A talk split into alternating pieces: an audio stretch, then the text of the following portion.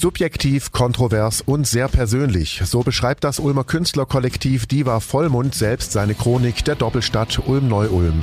22 Künstler, darunter Peter Langer, Dorothea Gradwohl oder Bands wie Gono Cox und Pornophon, haben sich für das Buch Strich 8 Halleluja, der Turm stürzt ein zusammengeschlossen.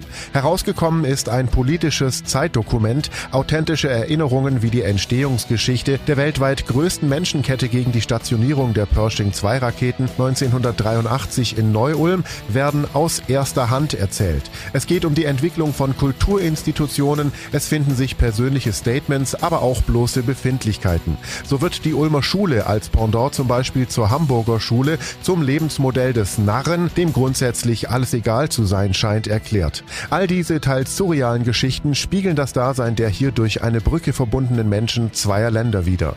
Das Lesebuch aus Scherben, wie Diva Vollmund es gerne nennen, stellt viele Fragen. Ist in den letzten 40 Jahren eine Art Babelturm zum Einsturz gebracht worden? Sind alte und bequeme Sichtweisen noch relevant? Was bedeutet Widerstand heute und wogegen soll er sich richten? Gesellschaftlich heißer Stoff also, frech und frisch serviert, über den sicher noch viel und heftig diskutiert wird.